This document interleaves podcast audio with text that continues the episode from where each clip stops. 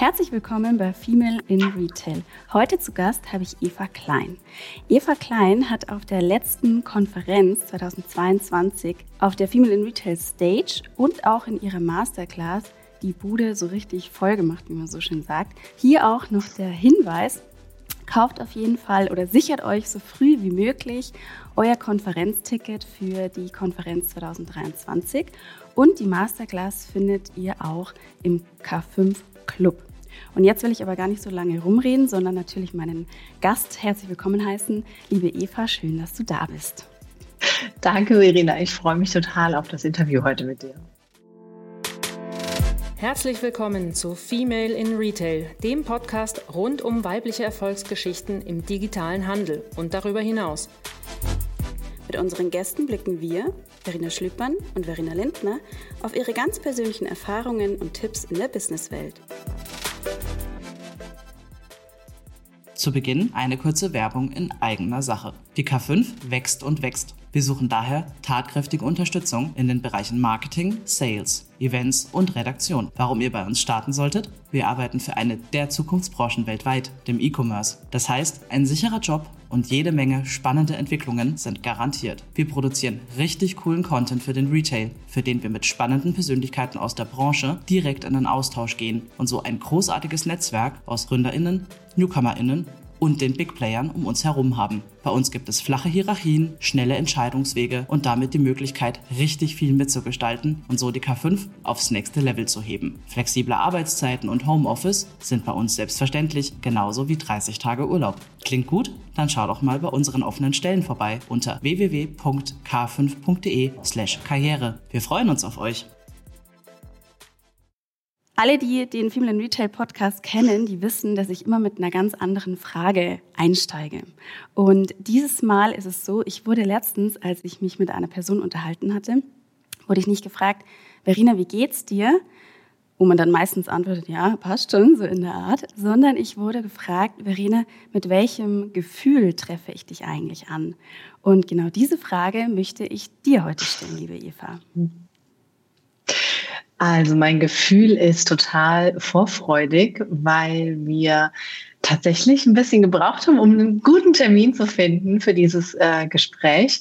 Und ich so happy bin, dass wir es heute haben und ich dich sehe und das auch noch nach deiner langen Reise. Also da ist so ganz viel Vorfreude und Freude dabei. Sehr schön. So geht es mir auch, weil wie du schon sagtest, wir hatten ein paar Anläufe gebraucht, aber endlich hat es geklappt. Umso schöner, dass es heute nun auch live hier in Farbe auch klappt. Und Eva, du bist Live- und Success Coach, bietest Personal Coaching und Persönlichkeitsentwicklung, aber auch Führungskräfte-Coaching auf der Grundlage von verschiedenen Methoden, unter anderem mhm. zum Beispiel der RTT-Hypnotherapie und auch dem persönlichen Motivationscode. Äh, was das alles so ist, das werden wir auch später noch erfahren. Ähm, jetzt wollte ich nur was erzählen. Und zwar, ich war gestern beim Zahnarzt. Und ich, also wer geht denn schon gern zum Zahnarzt? Also da liegt man da auf dieser Liege, hat 100.000 Schläuche da im Mund, muss den Mund sperrangelweit aufreißen. Und dann war das so nett, weil ich war gestern noch auf deiner Website und habe gelesen, du bist ein Fan von Wurzelbehandlungen. Wer ist denn ein Fan von Wurzelbehandlungen? Liebe Eva, klär uns bitte auf. Was hat das zu bedeuten? Ähm, oh, wie passend mit dem Zahnarzt. Da gehe ich auch wirklich äh, nicht so gerne hin. Ähm, aber tatsächlich habe ich äh, gemerkt, dass ich das Wort Wurzelbehandlung immer wieder benutze. Und zwar bin ich ein Fan davon, dass wir die Dinge eben wirklich beim Namen nennen und nicht an den Symptomen rumschrauben. Ich habe vor über zwölf Jahren angefangen, als Familienberaterin zu arbeiten und dann war es öfter mal so, dass äh, Eltern gesagt haben, wissen Sie was, Frau Klein, ich bringe Ihnen mein Kind und äh, ne, dann machen sie das schon, dann funktioniert es zu Hause wieder. Dann habe ich immer gesagt, es tut mir total leid, aber ihr Kind ist Symptomträger ähm, und ich höre mir ihr Kind und was es bedrückt gerne an aber die Führungskräfte sind diejenigen, die äh, in die Veränderung gehen müssen. Und da geht die Wurzelbehandlung halt los. Und äh, das ist im Mikrokosmos bei uns im kleinen Einzelleben natürlich ganz genauso. Und da bin ich ein Fan davon, einfach nicht um den heißen Brei zu reden. Und was nicht heißt, dass es gewaltsam oder grausam oder unglaublich schmerzhaft sein muss. Aber ich bin wirklich ein Fan davon zu sagen, ich möchte die Ursache wissen und ich möchte genau diese auch auflösen und deshalb auch Hypnotherapie äh, und äh, Mentalcoaching und meine eigene Technik und äh, alles, was hilft, um die wirkliche Ursache einfach in den Griff zu kriegen und nicht einfach nur zu sagen, ja gut, man macht im Coaching das, was man äh, in dem Buch auch nachlesen könnte. Ja, warum ist es denn überhaupt so wichtig, wirklich an diese Wurzel von äh, Missständen auf der Konferenz hattest du auch von Saboteuren gesprochen. Warum ist das jetzt mhm. für unser alltägliches Handeln, auch gerade im Kontext von Führungskräften, so wichtig? Weil ich glaube nicht, dass es irgendwem noch wirklich an Wissen mangelt. Also die meisten Menschen kommen ja sogar zu mir und sagen, boah, ich würde gerne das und das machen aber aus irgendeinem Grund kriege ich es nicht umgesetzt. Banales Beispiel, ich würde, ne, wenn man jetzt sich, was ist ich mal, den Speiseplan anschaut und man sagt, Mensch, das gibt's doch nicht. Ich versuche wirklich, mich gesünder zu ernähren, langsamer zu essen, äh, am Tisch zu sitzen und zu essen, aber aus irgendwelchen Gründen klappt das nicht. Und da könnten wir jetzt stundenlang reden und na ja, und ich mache den Ernährungsplan, ich mache dies, ich mache das, ich mache jenes. Hm, aber der Punkt ist, das ist nicht die Wurzel sondern die Wurzel ist, es gibt einen guten Grund, weshalb dieses Verhalten so ist, wie es ist. Warum machst du dir den Stress? Warum ähm, glaubst du keine Zeit zu haben, um zu essen, um dich zu versorgen? Warum gibt es keine Rituale und Routinen in deinem Leben zur Selbstfürsorge und Essen ist ein Teil davon. Ja, und dafür gibt es in der Psyche, in deiner Kindheit, in, in deinem Aufwachsen ähm, einfach gute Gründe. Und diese Gründe, die muss man einmal sehen, verstehen und im Idealfall halt auch in Anwesenheit eines Coaches äh, auflösen, weil der Punkt ist, es ist alleine verdammt schwer. Es dauert hundertmal länger. Das, und das Zweite ist, äh, meine Erfahrung, es fühlt sich einfach so gut an, einen Zeugen zu haben, mhm. wenn man dann diese Heilung macht. So, und äh, das ist für mich so der, sag ich mal, zwei Fliegen mit einer Klappe im Coaching. Machst eine Wurzelbehandlung und durch die Begleitung beschleunigt man es auch noch. Ja, ich habe auch immer so ein bisschen das Gefühl, wenn man da so, also klar, man kann auch allein an diese Fragestellungen rangehen. Aber man erwischt sich auch, wenn man ehrlich ist, erwischt man sich auch ganz oft, dass man für viele Sachen auch einfach immer eine Ausrede parat hat. Ne? Also es geht einem ja auch selber ganz oft so, dass man sagt, ach nee, jetzt ja. äh, habe ich äh, keine Zeit, äh, jetzt muss ich halt wirklich schnell mal nur dieses Fertiggericht essen, ja. weil wir das Beispiel hatten mit dem Essen. Ähm, ja. Genau. Magst du uns vielleicht mal einen kurzen Einblick geben, wie gehst du denn jetzt wirklich so ran, weil eben gerade auf Grundlagen von verschiedenen Methoden, ähm, magst du da mal vielleicht eine Methode rauspicken oder wie gehst du denn mhm. im Grundsatz ran, wenn du jetzt so ein Coaching leitest? Mhm. Also wir beginnen bei mir in der Regel mit einer Doppelstunde. Also das heißt zwei Zeitstunden, in der wir wirklich eine komplette Analyse machen.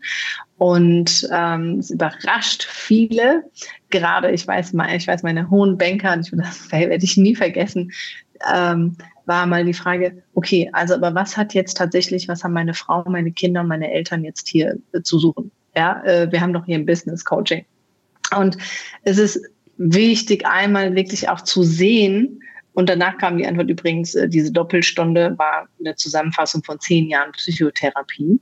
Hm, zu sehen war, wo komme ich her, warum sind die Dinge heute, wie sie sind.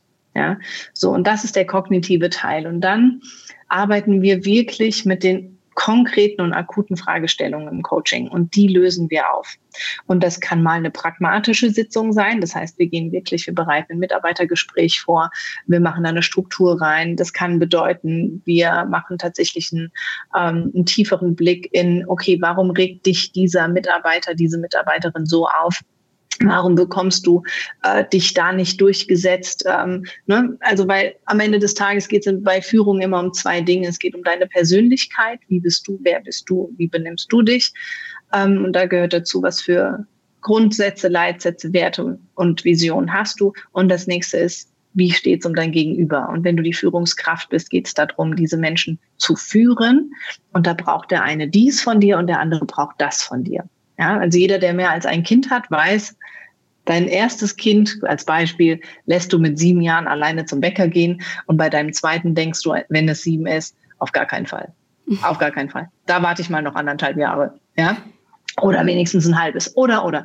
Ja, also es wäre fatal zu sagen, man wendet jetzt einfach ein äh, en vogue Führungsstil für alle Mitarbeiter an. Ja, also, weil da beißen sich zwei Dinge in den Schwanz, weil A, es wäre sehr wahrscheinlich nicht authentisch und B, es würde dem Mitarbeiter nicht gerecht werden.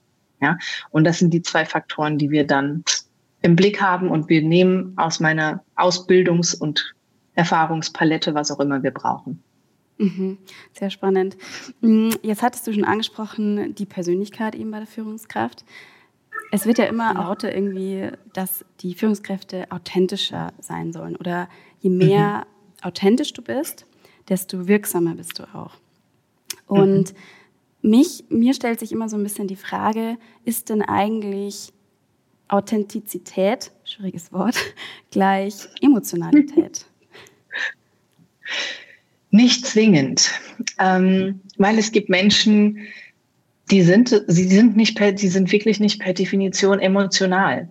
Und die sind trotzdem echt und die sind trotzdem verlässliche Größen und äh, super Führungskräfte. Ja? Ähm, wichtig ist, Menschen, die emotional sind, gleichzeitig Raum zu geben. Ja, und das hat wieder was mit Gleichwürdigkeit zu tun. Ja, ähm, aber ich per se muss jetzt nicht äh, super emotional sein als Führungskraft. Ja, ich, es ist gut, ein bisschen Wissen darüber zu haben, weil eventuell habe ich Mitarbeiter, die emotional sind. Und ähm, wie gehe ich dann damit um? Was, für, was ist dann für dich Authentizität? Oh, echt sein. Äh, ne? Und es klingt so banal, aber ich bringe hier gerne das Beispiel von ähm, von zwei Lehrern, die ich hatte. Und der eine war hier so ganz, ne, ganz klassisch Latein-Erdkunde. Ähm, ne, immer im Anzug und eine Fliege und super akkurat, alles straight und so. Und wir mochten den. Ja, weil der war so, wie er war. Und der war total echt so. Und der war fair. Also es war, menschlich war das einfach ein toller Lehrer. Der hatte fachlich was drauf. Der hat sich Mühe gegeben, uns was beizubringen. So. Und aber der war wirklich, ne, also der hat auch nicht viel gelacht oder so. Es war einfach seine Wesensart. Und der andere war der klassische Surfer-Dude mitten in Deutschland, also wirklich die See weit und breit nicht in Sicht. Und hatte aber immer sein Bulli und Surfbrett. Ja, so Sportlehrer natürlich. Ja. Und den, fand, den fanden wir auch super.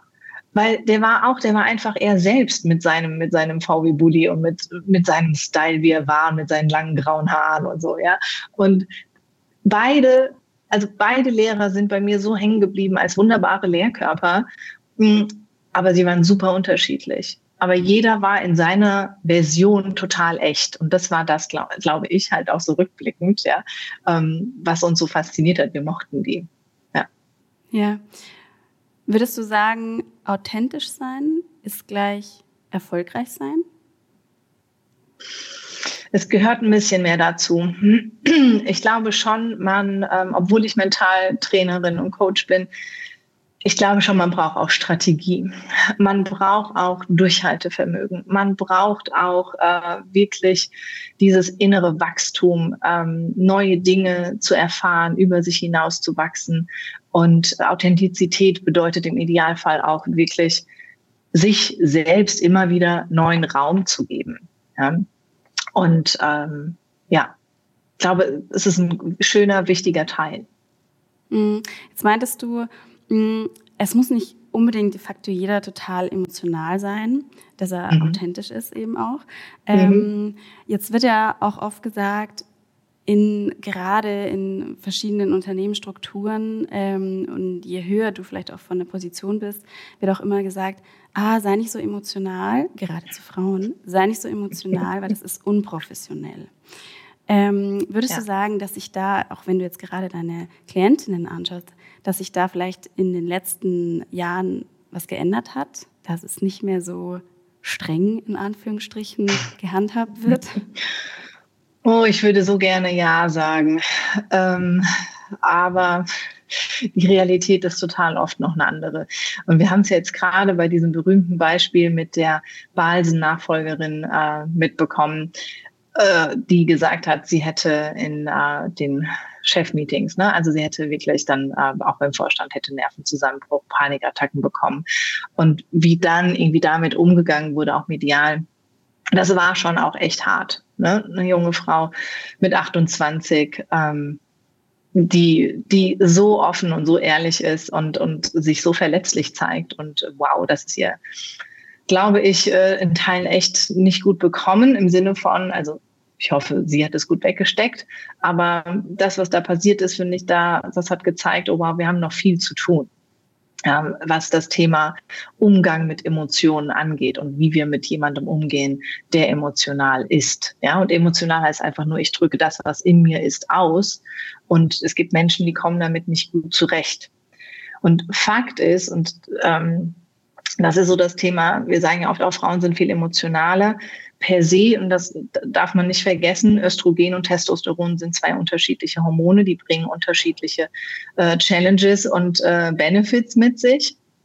Und das ist eigentlich ein Riesengewinn. Fakt ist nur gleichzeitig auch, dass wir in den letzten 30 Jahren, 40, ähm, erstmal als Frauen hart kämpfen mussten, noch länger, pardon, ja, ähm, um überhaupt ein Wahlrecht zu bekommen, um die Chance zu bekommen, ein Konto zu eröffnen ohne Mann oder Vater, einen Beruf zu ergreifen, der äh, uns erfüllt, überhaupt Beruf ergreifen zu dürfen. So, das heißt, um diese Dinge zu erreichen, mussten wir tatsächlich unsere männlichen Attribute leben. Und da wurde, mussten wir die Frauen, und wir stehen heute als meine Generation, wir stehen auf den Schultern von Frauen wie Alice Schwarzer oder meiner Mutter, ja, ähm, die viel gekämpft haben. Und wir, das wurde viel Weiblichkeit, also Emotionalität und Ausdruck der Persönlichkeit wurde weggedrückt, einfach weil diese Dinge erstmal super wichtig waren. Und weil es auch frustrierend war, äh, kreative Impulse in sich zu haben, einen Geschäftssinn in sich zu haben und den nicht ausleben zu dürfen. Ja, das ist wie wenn du einen Porsche hast und du darfst ihn nicht ausfahren. Das ist Horror, ja, für Frauen wie Männer. So, und das war erstmal wichtig. Und das heißt, diese Integration von Emotionen heute im Berufsalltag bei Männern wie Frauen ist was ganz, ganz Neues. Ja, und das ist das ist jetzt einfach eine Aufgabe und ich glaube von beiden Geschlechtern, sich das zurückzuerobern. Wie gehen wir damit angemessen um? Ähm, ja, also und wie drücke ich meine Emotionen so aus, dass es für mich passt und dass es zum Setting passt. Ja. Mhm. Eva, was würdest du denn sagen, jetzt ganz gleich, ob Führungskraft oder Angestellte? Wie finde ich da jetzt einen guten Mittelweg zwischen Professionalität und Emotionalität oder wie finde ich da eine Balance? Oder wie finde ich das überhaupt mhm. raus, was da das auch das Richtige ist? In meinem Umfeld mhm. auch. Oh ja, also da gibt's auch wieder, da gibt's kein richtig und falsch, Fliege oder Surfbrett. Ja, das ist so your choice. Mhm. Gleichzeitig finde ich es ein super Indikator, wie geht's dir abends? Keine Ahnung, du hattest einen Gefühlsausbruch. So, und dann ist die Frage, was geht jetzt in deinem Kopf vor? Beschuldigst du dich dafür? Äh, schämst du dich? Ähm, oder aber sagst du, ne, ist es so das Kontraprogramm? Sagst du, nee, also ne, ich finde, ich habe das Recht in jedem Meeting hier irgendwie Rabatz zu machen oder was auch immer. So, und diese ähm, und Rabatt zu machen. Also das klingt jetzt so, als würde ich, würde ich einen Nervenzusammenbruch in einem Meeting abwerten, auf gar keinen Fall. Mm, sondern auch das ist eigentlich ein Riesengeschenk, weil das sagt ja etwas über den Status quo aus und dann ist das wieder ein super Symptom, um an die Wurzel zu gehen und zu gucken, okay, wo hängt der Hammer eigentlich? Ähm, und das ist ein super Indikator, einfach zu schauen, okay, wenn es mir nicht gut damit geht, ist da vielleicht was Tieferes, was eine Heilung braucht und womit die Kollegen, äh, der, der Kunde, der geplatzte Auftrag, äh, die missglückte, in Anführungszeichen, Präsentation oder was auch immer, ähm, gar nichts zu tun hat, sondern nur ein Auslöser in der Gegenwart ist, aber eigentlich geht es um einiges tiefer. So, und dann ist das von daher immer ein Geschenk zu sagen, okay, da lohnt sich dann hinzugucken. Und auch ein Nervenzusammenbruch in einer Firma kann für eine Firma, eine Führungsetage für den Vorstand, kann ein super Geschenk sein im Idealfall, wenn sie denn stark genug sind, das auszuhalten und hinzuschauen und zu sagen, okay, warum brechen bei uns die Führungskräfte emotional zusammen? Und diese Führungskraft hat es jetzt einfach mal ausgelebt. Aber wir haben eine hohe Fluktuation oder ne, ähm, veränderte Performance, ja, die nicht in unserem Sinne ist. So, und dann kann man diese Symptome hervorragend eigentlich nutzen. Und das ist das, was ich mir wünsche im Sinne von Persönlichkeitsentwicklung. Let's do it. Mhm. Du coachst bei großen Unternehmen auch Führungskräfte. Mhm. Mm, wenn man jetzt auf deine Website geht, hat man schon das Gefühl, du sprichst vor allem Frauen an. Mhm. Du hast überwiegend Klientinnen, gehe ich davon aus? Es ist tatsächlich gemischt. Ah. Also ich äh, würde sagen 60, 40. Ja, also 60 Prozent Frauen, 40 Prozent Männer. Es sind doch tatsächlich viele Männer auch. Also ich freue mich da total. Ich finde das super. Ähm, hatte aber tatsächlich, weil ich eine Frau bin und ähm, auch diese Herausforderung des Frauseins natürlich ne, aus meiner Warte, aber ein paar kenne ich ja, persönlich aus dem eigenen Leibe. Ähm, ja, ist, ist die äh, Ansprache tendenziell ähm, rosa-roter. Ja, gleichzeitig freue ich mich total, dass äh, viele Männer sich trotzdem und gleichzeitig angesprochen fühlen und sagen, ist cool, ähm, machen wir mal. Was würdest du sagen, nachdem du ja eh äh, so eine gemischte Auswahl hast an Klientinnen quasi, was würdest du denn sagen, wie unterscheiden sich denn die männlichen und die weiblichen Führungskräfte in ihrer Emotionalität, beziehungsweise wie gehen sie denn mit dem Thema gerade bei dir im Coaching um? Hm. Das Spannende ist, ähm, dass meine Klienten alle eine Sache eint und das ist diese, dieser Zugang, diese Bereitschaft, dahin zu schauen das eint sie tatsächlich alle. Und ähm, das ist, um ehrlich zu sein, gar nicht, ich habe da gar keine Geschlechtertrennung, sondern eher eine Charaktertrennung. Also das heißt, irgendwie der eine reagiert damit so, der andere geht so damit um, der eine will schneller an die Wurzel, der andere lässt sich ein paar Sitzungen Zeit. Aber ich könnte dir nicht mal sagen, dass es da ähm, eine Geschlechtertrennung gibt, sondern im Coaching bei mir ist es so, nee, da, da halten sie sich, also die sind ready. Also die Leute, die zu mir kommen, ich habe ein, ein Riesenglück, die haben einfach Lust zu sagen, alles klar, ich will wachsen, ich will das machen, let's do it. Ja, ja. ich meine, wir sind ja auch immer einfach noch Mensch. Ne? Also wir sind gar ja. nicht unbedingt weiblich-männlich. Jeder trägt auch die beiden genau. Attribute in sich und wir sind am Ende Mensch. Ja. jeder Mensch ist auch irgendwie ganz individuell und so ist es wahrscheinlich auch in der Emotionalität und Authentizität. Ähm, ich habe ja. auch bei dir gelesen, bei dir geht es auch ganz stark um Kommunikation. Ich bin ein ganz großer Fan von Sprache. Mhm. Ähm, wie kommuniziere ich denn authentisch, deiner Meinung nach? ähm, Tja, das Wichtige für mich ist, alle Blockaden beseitigt zu haben. Also das heißt, die Glaubenssätze sich anzuschauen und die damit verbundenen Überlebensstrategien. Das kann zum Beispiel bedeuten, dass du in einem Meeting ähm, immer viel trockener, steifer, unemotionaler, härter, äh, straighter und unlustiger redest. Aber eigentlich bist du ein total witziger Mensch. So. Und dann ist ja die Frage, okay, warum gibt es diese Diskrepanz? So, und da muss man, finde ich, wenn man es erfolgreich machen will, halt einmal auch gucken, okay, ähm, was ist da los? Und das muss man auflösen, damit du überhaupt was ändern kannst, weil dir jetzt einfach nur zu befehlen, ja, jetzt lach doch im Meeting mal, sei doch mal offener und trau dich, äh, das wird deine Psyche nicht genug äh, beruhigen und äh, sie wird sich nicht sicher fühlen, das zu tun, weil auch hier gibt's wieder gute Gründe, weshalb du dir dieses Verhalten angelacht hast, im wahrsten Sinne des Wortes oder abgelacht hast. Ja, und das wäre so für mich das Ding dauert auch nicht, geht relativ schnell tatsächlich. Das sind jetzt keine, also ne, da macht man eine Sitzung zu und ja. Hast du auch das Gefühl, ich hatte mich letztens mit einer Freundin unterhalten und die meinte dann, puh, meine Chefin ist echt schwierig, die ähm, ist immer so direkt und schroff und die ist so bossy. Mhm. Und äh, man kriegt ja ganz oft auch dieses Gefühl, gerade auch in den sozialen Medien, entweder sind die wir Frauen gerade in Führungspositionen, entweder sind wir eben zu bossy oder wir sind zu weich und zeigen zu viele Emotionen. Hast du das Gefühl, dass das tatsächlich so ist? Ähm, ach, ich glaube, hier kommen wieder so verschiedene Faktoren zusammen. Also äh, ich würde mir kein Urteil anmaßen, ist jemand so, ist jemand so. Das, also es sind Bewertungen und die sind so hoch individuell. Wenn ich dir einen Kasten Wasser hinstelle, Verena, wirst du vielleicht sagen, Gott, ist der schwer. Ja, so, dann frage ich äh, Manu und dann sage ich Manu, äh, kannst du den Wasserkasten tragen? Dann wird er sagen, hey, komm, gib zwei, dann ist es ausgeglichen, links und rechts ein. Ja, also niemand kann wirklich von sich behaupten, ich habe die Wahrheit über die Definition, wann ist wer bossy und wann nicht.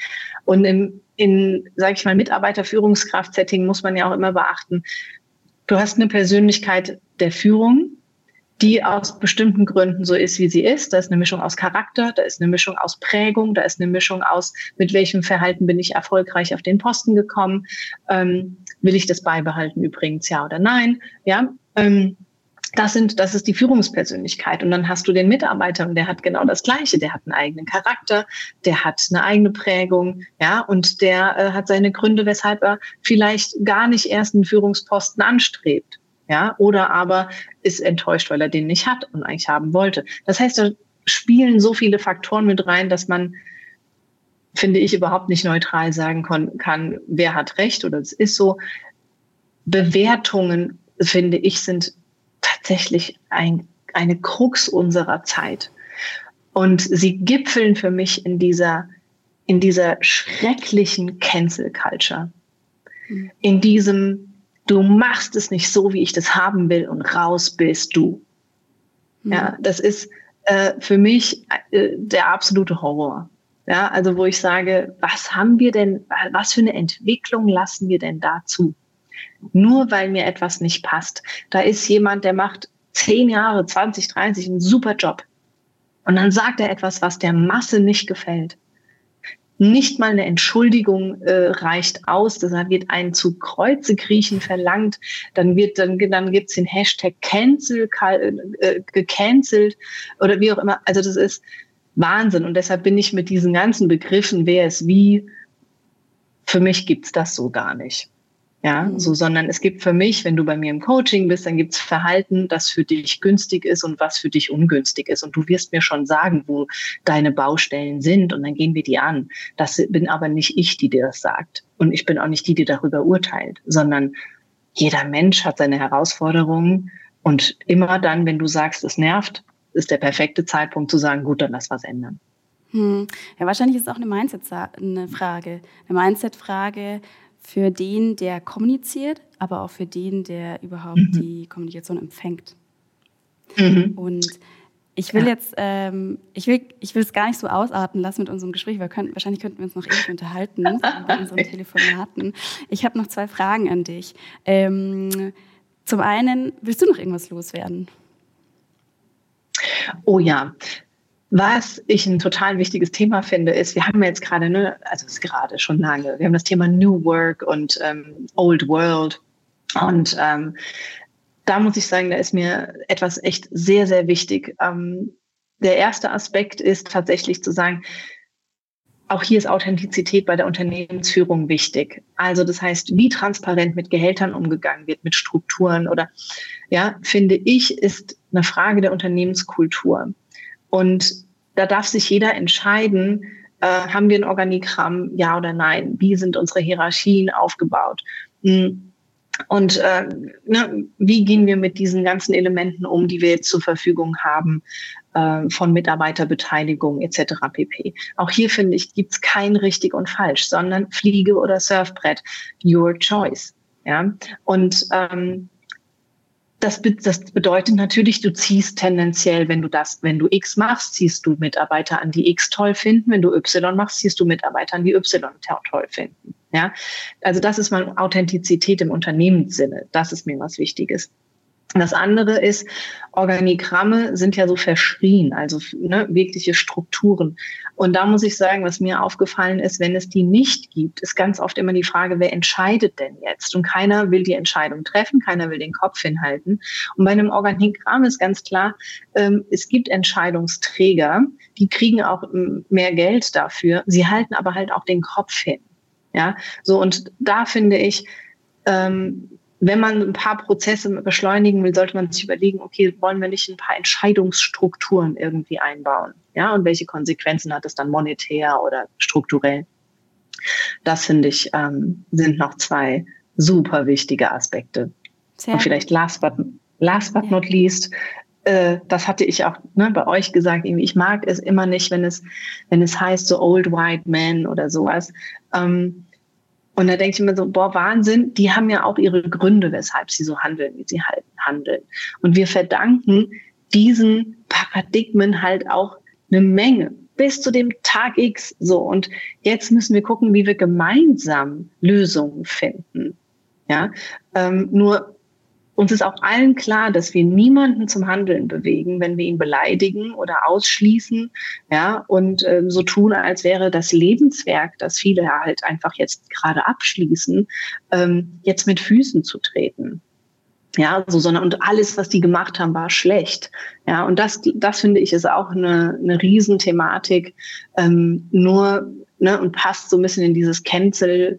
Culture-Thema, in dieses, okay, ähm, was weiß ich, dein Führungsstil passt mir nicht, dein ganzes Unternehmen ist doof. Ja, ja, ja wichtiger Punkt. Sehr gut, Eva. Ich würde sagen, man findet dich ja sowieso ganz leicht, äh, wenn man nach dir sucht. Und äh, es gibt ja auch ein ganz spannendes Interview bei uns auf dem K5 Blog und im K5 Club, hatte ich ja eingangs schon ja. erwähnt, sieht man, findet man auch deine Masterclass. Meine allerletzte Frage, ich hatte dich am Anfang ja. gefragt, mit welchem Gefühl treffe ich dich an? Und nun die Frage, mit welchem Gefühl verabschiede ich dich von dir? Tatsächlich äh, ist es so, oh Mann, Verena, lass uns doch noch ein bisschen sprechen. ich liebe das, diese Konversation mit dir.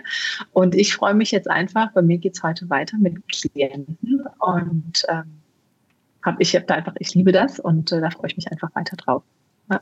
Super, sehr gut, Eva. Dann sage ich vielen lieben Dank für deine Zeit und äh, ich würde sagen, wir sehen uns spätestens auf der nächsten Konferenz. Und bis dahin, alles Gute. Gerne, absolut. Vielen lieben Dank, Verena. Wie immer großen Spaß gemacht.